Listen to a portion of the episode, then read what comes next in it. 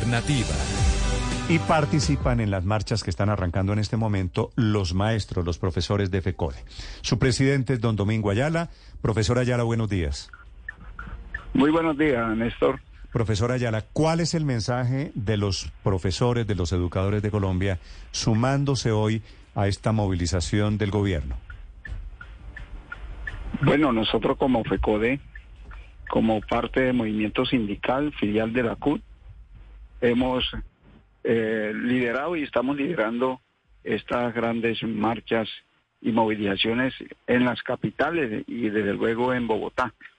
Aquí estamos marchando eh, por algo que hoy el pueblo empieza a sentir, es que necesitamos las reformas sociales, las reformas económicas y políticas del país para que se pueda generar los cambios que realmente se requieren. Por ejemplo, lo de la reforma a la salud, eh, la reforma laboral, el trabajo como derecho, la reforma pensional, la reforma agraria y desde luego estamos también marchando en contra de los proyectos de ley 0, eh, perdón, 192 sobre bonos escolares que pretende privatizar la educación pública y a su vez estamos protestando sobre el proyecto de ley 053 que pretende eliminar los derechos de huelga, los derechos de protesta del magisterio, porque eso hace parte de la democracia y como tal es parte de los convenios de la, de la OIT. A su vez estamos eh, eh, demandando de que indiscutiblemente se discuta y se apruebe el proyecto de, de, de educación, la educación como derecho fundamental y el, lo que significa recursos suficientes para la educación, salud, saneamiento básico y agua potable con relación a una reforma constitucional. Esos son los que nos motivan de participar en estas grandes movilizaciones y marchas hoy en el país. Sí, señora Ayala, ¿es una marcha en la que FECODE sale a apoyar al gobierno Petro? Nosotros siempre, y lo hemos dicho, eh, como FECODE, estamos apoyando estas reformas sociales, económicas y políticas, porque aquí el país, en términos generales, llevamos más de 200 años en todo este lío de la guerra, de la desigualdad, de la falta de oportunidades, y hoy es el mejor de los momentos para que esas reformas se aprueben en el Congreso y con ello iniciar unos grandes cambios en bien de los trabajadores decir, y de la patria. ¿Los maestros salen a marchar hoy porque se los ordenó el presidente Petro? No, lo definimos en la Federación Colombiana de Trabajadores de la Educación. en un evento nacional. Pero, pero es que, es que, el que convocó, el que convocó y puso la fecha del 27 de septiembre fue el presidente Petro. Por eso eh, le comento y le digo y le pregunto si ustedes lo que hacen es, en este caso acatar la orden del presidente. Nosotros estamos eh, acatando la orden de nuestra organización. Mm por la base de nuestra central y lo que estamos diciendo es que apoyamos este gobierno fundamentalmente en esas reformas sociales y económicas que han que ha llevado al país desde hace 200 años sometido a la gran desigualdad y la falta de oportunidades.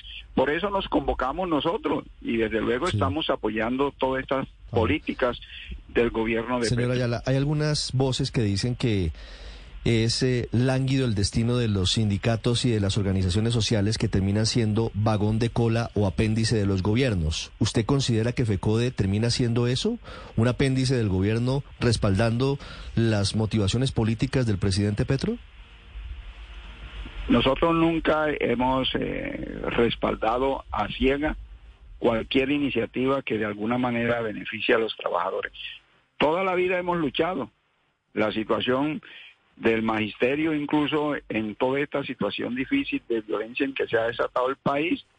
Eh, son alrededor de, unos 900 maestros asesinados. ¿Cómo que no vamos a estar por una paz total de tal manera que se, vuelve, se, se busque las alternativas para resolver la problemática? Porque es que la pobreza no es natural, la pobreza es social y obedece a las leyes y a la forma de producción y hoy se requiere que el trabajo se desarrolle como derecho, que se tengan todas las garantías y esto es lo que ofrece las mejores posibilidades de una paz que entrañe eh, al pueblo, que lo convierta en suyo estas políticas. Es la mejor forma de acabar con toda esta serie de situaciones. Por ejemplo, hoy la escuela, eh, dada incluso el abandono que ha tenido de gobiernos anteriores, en la falta de financiación, se están cayendo a pedazos y ahora la salida es privatizarlo. Nosotros estamos diciendo no, vamos a fortalecer y estamos, y así estamos negociando con el gobierno esa ley estatutaria del derecho a la educación, pero más allá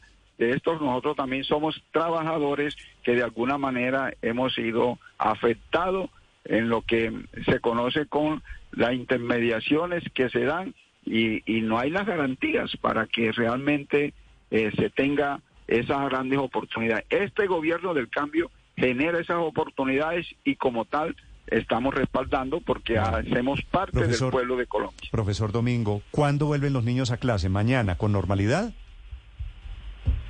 Lo, hoy lo que hay son jornadas de movilizaciones. Desde luego, las jornadas de movilizaciones de alguna manera eh, afectan lo que es la parte de la actividad académica. Pero, nosotros ¿qué mensaje, para los papás que están hoy con los niños en la casa? ¿Mañana ya pueden ir a estudiar?